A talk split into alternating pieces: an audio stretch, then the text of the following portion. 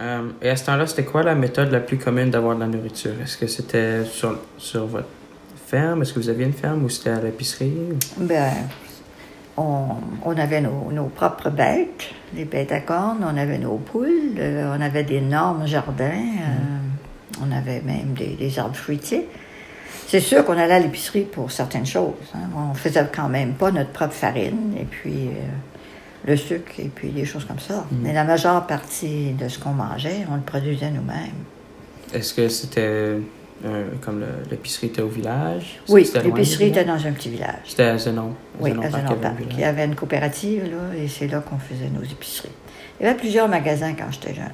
Hmm. Euh, Maintenant, Puis- il n'en reste plus un. Ah, ouais. C'est un village euh, à peu près mort. tu sais. Ouais.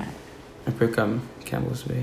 Oui, c'est des choses qui arrivent. ça, Mhm. que les, les fermiers euh, deviennent très, très, très. euh, les terrains sont très, très grands, alors les fermiers sont moins nombreux, les familles moins nombreuses et Mhm. les villages meurent. Mhm.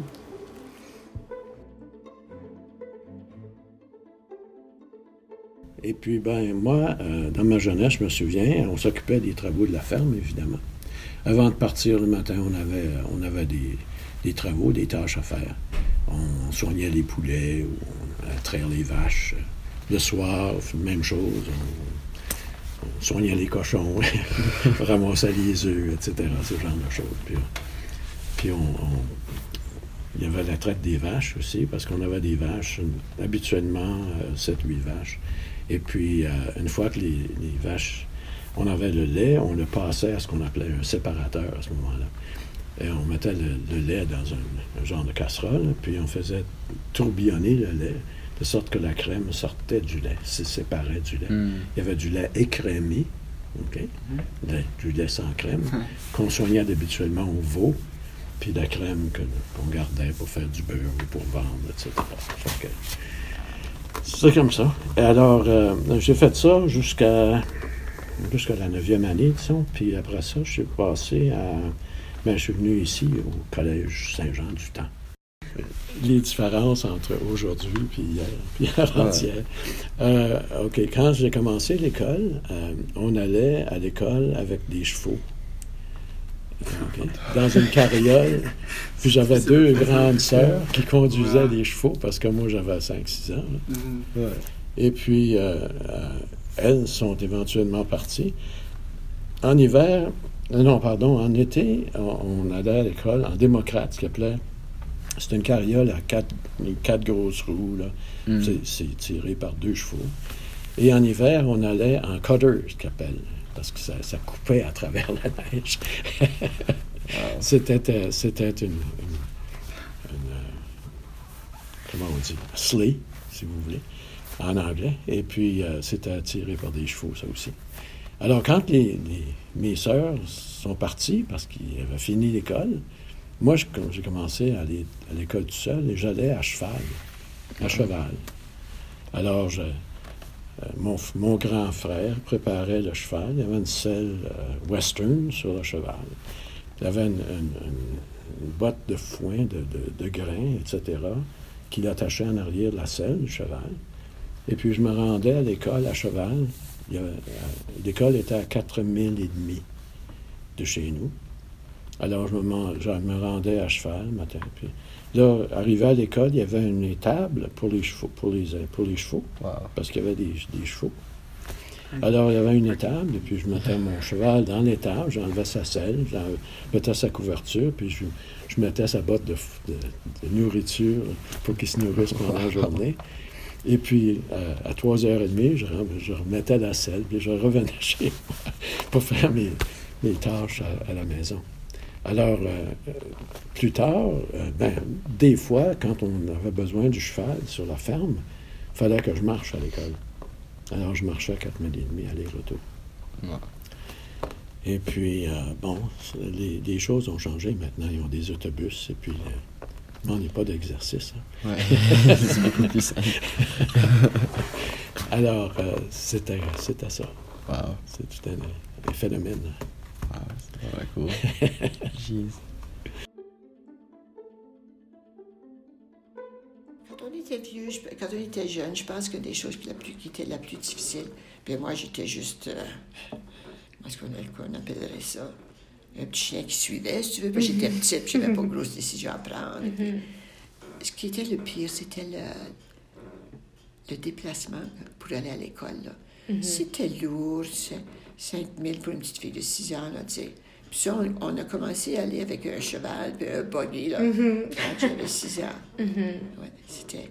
c'est- Puis en hiver, quand il faisait très froid, ma, mère, ma mère avait des briques qu'elle faisait chauffer dans le poêle, puis elle, abriait- elle enveloppait ça, elle mettait ça à nos pieds quand on était rentrés dans notre, notre traîneau, pour, pour qu'on n'ait pas trop froid aux pieds, pour se rendre à l'école. C'était quelque chose. Puis j'avais ce qu'ils appelaient chilblain. Je ne sais pas si c'est un mot aujourd'hui. Quand j'avais trop froid aux pieds, la circulation ne se faisait pas bien. Oh, puis mes pieds piquaient. Oh, ça faisait mal, ça faisait mal, ça faisait mal. Et je me disais, moi, là, si jamais que je me marie et que j'ai des enfants, là, ils vont pas aller à l'école en buggy avec des briques chaudes pour tenir les pieds chauds. Mais par ce temps-là, c'était plus la chose. Il y avait les autobus scolaires et tout ça. hein. Ça fait que-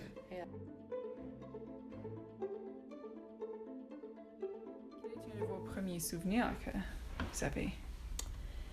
Mes premiers souvenirs de chez moi, de, de ma OK. Comme je vous disais tout à l'heure, vu que j'étais la deuxième de, deuxième de la famille, euh, mais je pense que ma, cette année-là, ma, ma, ma soeur avait été, avait été euh, dans un juvénat. Elle avait été étudiée dans un juvénat. C'est mes parents lui avaient offert ça. Puis alors, moi, j'étais restée à la maison. Ma mère n'était pas bien. Puis c'était moi qui étais en charge des repas. J'avais à peu près 12 ans. Puis je me rappelle d'une fois, un dimanche, j'avais fait cuire un poulet, puis j'étais toute fière de moi. Ça, ça avait très, ça avait vraiment bien été.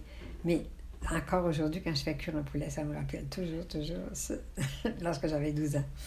Oui, c'était une grosse responsabilité, pardon. Tu sais, là, tombé, euh, tomber à la maison, puis euh, et de faire le lavage, puis... euh, ouais. Hmm, C'est jeune aussi de, Mhm. Oui, c'était assez de jeune. commencer à apprendre. À quoi ressemblait euh, la maison où vous avez vécu pendant votre jeunesse?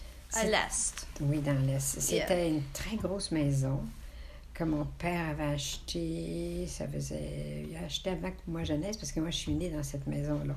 C'était une gro- grosse maison trois étages. Puis, euh, un- pour un bout de temps, il louait. Il y avait une, une partie en haut qui était pour un loyer. Il laissait avoir un loyer. Mais nous autres, on pouvait, on pouvait monter. Puis, euh, il y, avait, il y avait des chambres qui appartenaient quand même à nous, même s'il y avait un loyer de ce côté-là, tu sais. Alors, on était, on faisait pas pitié vraiment. C'était, c'était bien. C'était une très grosse maison avec une grosse galerie qui faisait trois quarts de la maison, là. C'était la grosse galerie, comme dans l'Est. Je sais pas, tu as dû en voir des gros, des Mhm. grosses. Et à l'Ouest? Comme quand vous êtes déménagé Ah, ici? ici, dans l'Ouest, bien là, c'était différent. On a, ça, c'était tout un choc. là, on va peut-être en parler plus tard. Parce que euh, au début, quand on est arrivé, on restait dans une toute petite maison. Il n'y avait pas d'eau courante, il n'y avait pas d'électricité, il n'y avait pas de chauffage. Alors, on est arrivé, mais on est arrivé en été, ça fait que c'est- c'était, euh, c'était quand même pas, pas si froid, là. On va rendu au mois de novembre, c'était rendu froid, pardon. Mais euh, ça, c'était les, les premières familles qui arrivaient de Saint-Isidore. On n'était pas les premières familles qui sont arrivées, on était la dixième famille qui sont arrivées à Saint-Isidore. Puis, euh, c'est c'est là que les gens restaient en attendant de se construire. Alors, ils ont commencé à construire. Alors, ils ont construit encore une. Mon père a fait construire une grosse maison à Saint-Isidore. Parce qu'il se disait, bien, il va y avoir de la place pour tout le monde quand ils vont revenir. Quand ils vont être grands, ils vont revenir, il va y avoir de la place.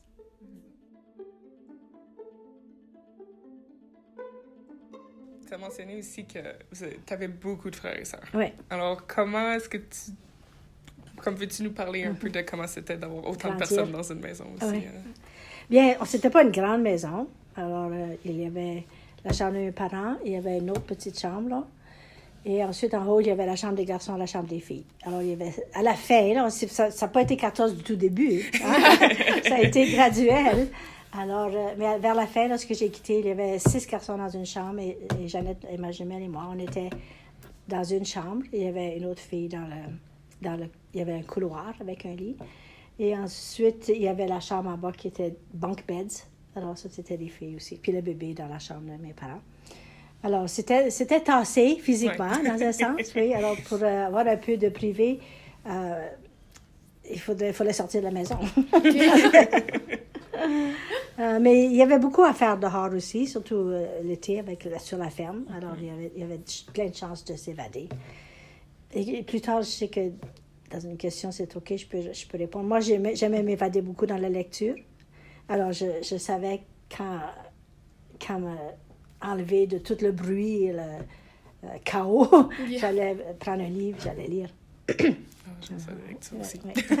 c'est c'est comme un différent monde que tu Ouais, tu peux vraiment comme faire ton, Ouais. ton propre monde.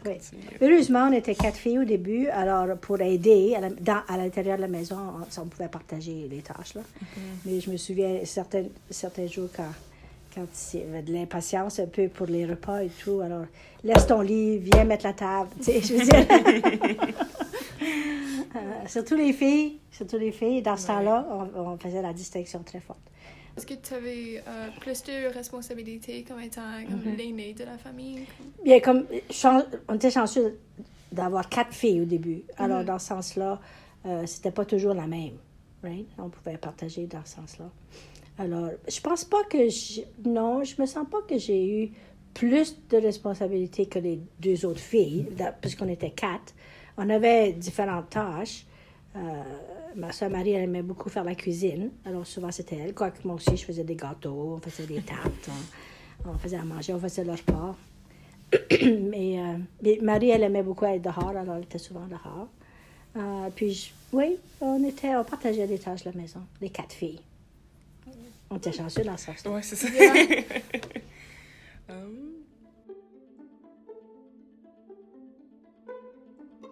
Ouais, mais Est-ce qu'il y avait plus de, de responsabilités quand tu étais jeune comparé à comme un enfant aujourd'hui? Bien, Ou différentes responsabilités? c'est sûr que quand on, on habite une ferme, Mhm. et puis qu'il y a les bêtes à cornes, puis euh, les poules, puis tout ce que tu veux, là, il fallait que chacun ait ses tâches, Mhm. tu sais. Alors, puis il fallait que ça se fasse. Alors oui, il y avait plus de responsabilités. On s'attendait à ce que tout le monde euh, mette la main pour faire marcher la, la maison, tu sais. Euh, comme moi, j'écoute les enfants dire euh, Oh, si je fais mon lit, là, ma mère, elle me donne trois piastres. Et ça, là, moi, ça me révolte. Je me dis L'enfant, il habite dans la maison, il est nourri, logé, il devrait faire sa petite part. Puis il n'a pas besoin d'être payé pour faire son lit, là. Tu sais? Puis il n'a pas besoin d'être payé pour nettoyer sa chambre.